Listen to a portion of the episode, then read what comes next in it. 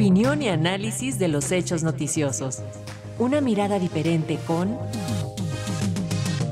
Roberto Fuentes Vivar. Y precisamente la Confederación de Cámaras Nacionales de Comercio, Servicios y Turismo con Canaco Servitur dijo que será necesario más dinero del gobierno federal porque el 80% de los negocios que están afiliados a esa confederación fue afectado por el meteoro o por la rapiña. Cabe decir que solo 10% de los negocios estaban asegurados, por lo que solicitan apoyo del gobierno federal. Acerca de la voz discordante de los empresarios y su nivel real de presencia en la zona devastada, nos comenta esta tarde Roberto Fuentes. Te escuchamos, Roberto. Eh, buenas tardes, Eliud. Buenas tardes al auditorio de Radio Educación. Pues sí, como ya lo hemos escuchado, el miércoles el presidente Andrés Manuel López Obrador presentó el plan de 61 mil millones de pesos para enfrentar la emergencia y comenzar la reactivación económica luego del paso del huracán Otis.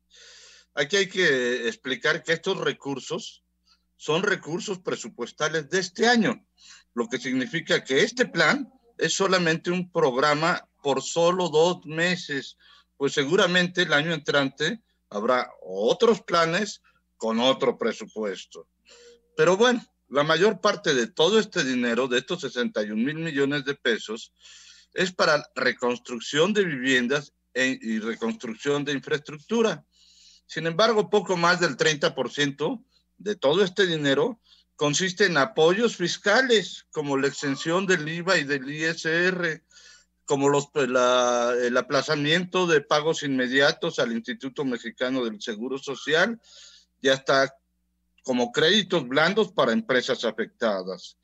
Sin embargo, esto les pareció poco a algunos organismos empresariales que seguramente esperaban que el gobierno los eximiera de no cumplir con su obligación de tener asegurados sus negocios. Ayer hubo una reunión de cúpulas empresariales con Carlos Slim en el Museo Sumaya y ahí sí, casi todos mostraron su disposición a trabajar de la mano con el gobierno federal. En todas las reuniones que se están llevando a cabo en Acapulco, pues eh, presididas por la secretaria de Economía, Raquel Buenrostro. Y aquí vale la pena nada más un paréntesis. Eh, hay que señalar que Lima ha sido uno de los empresarios más generosos, por decirlo de alguna forma. Pues mientras todos los bancos ponen un peso por cada peso donado por la sociedad, el banco de Carlos Slim pone dos pesos. Quizá por esa solidaridad que ha mostrado este empresario, algunos de los que ayer estuvieron no manifestaron su descontento con el gobierno federal pero ayer mismo el presidente de la Confederación Patronal de la República Mexicana, Coparmex, Medina Mora, eh, prácticamente dijo que el plan del gobierno no servía para nada, porque se necesitaban más de 300 mil millones de pesos y por eso él ya se puso en contacto con organismos internacionales para que apoyen la reconstrucción.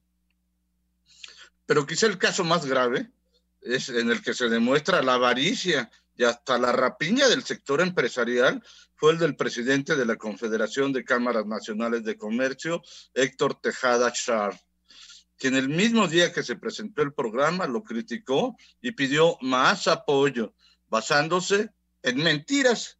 Según él, hay 36 mil negocios formales afiliados a ese organismo que sufrieron daños y de los cuales solo 25% tienen seguro por lo que ellos necesitan más ayuda que no está prevista en el plan del gobierno federal.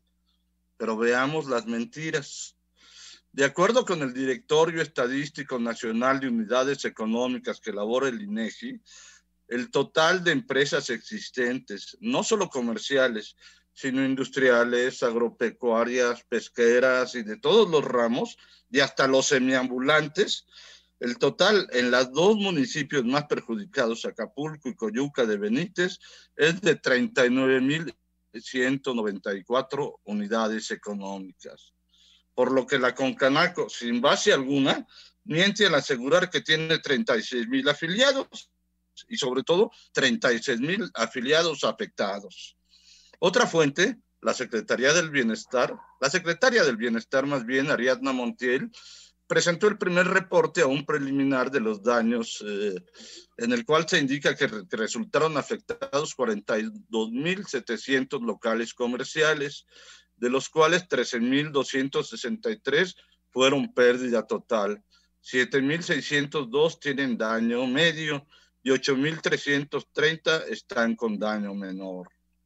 Otra fuente más el sistema de información empresarial mexicano, al que por ley deben de inscribirse las empresas que están afiliadas a alguna cámara, indica que en todo el estado de Guerrero, no solo en Acapulco y Coyuca, hay únicamente 1.072 empresas afiliadas a alguna cámara.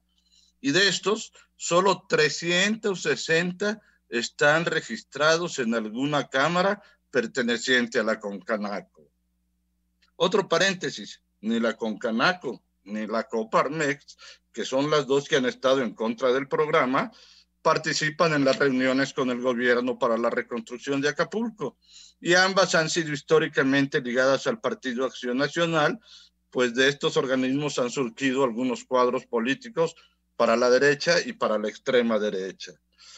Pero lo más grave en este caso es que este personaje, Héctor Tejada Sharp, que llegó a la presidencia del organismo en unas elecciones poco democráticas y, que su, confederación solo tiene una representatividad de más de 300 empresas, se asume como representante de todas las empresas, no solo de las zonas afectadas, sino de todo Acapulco.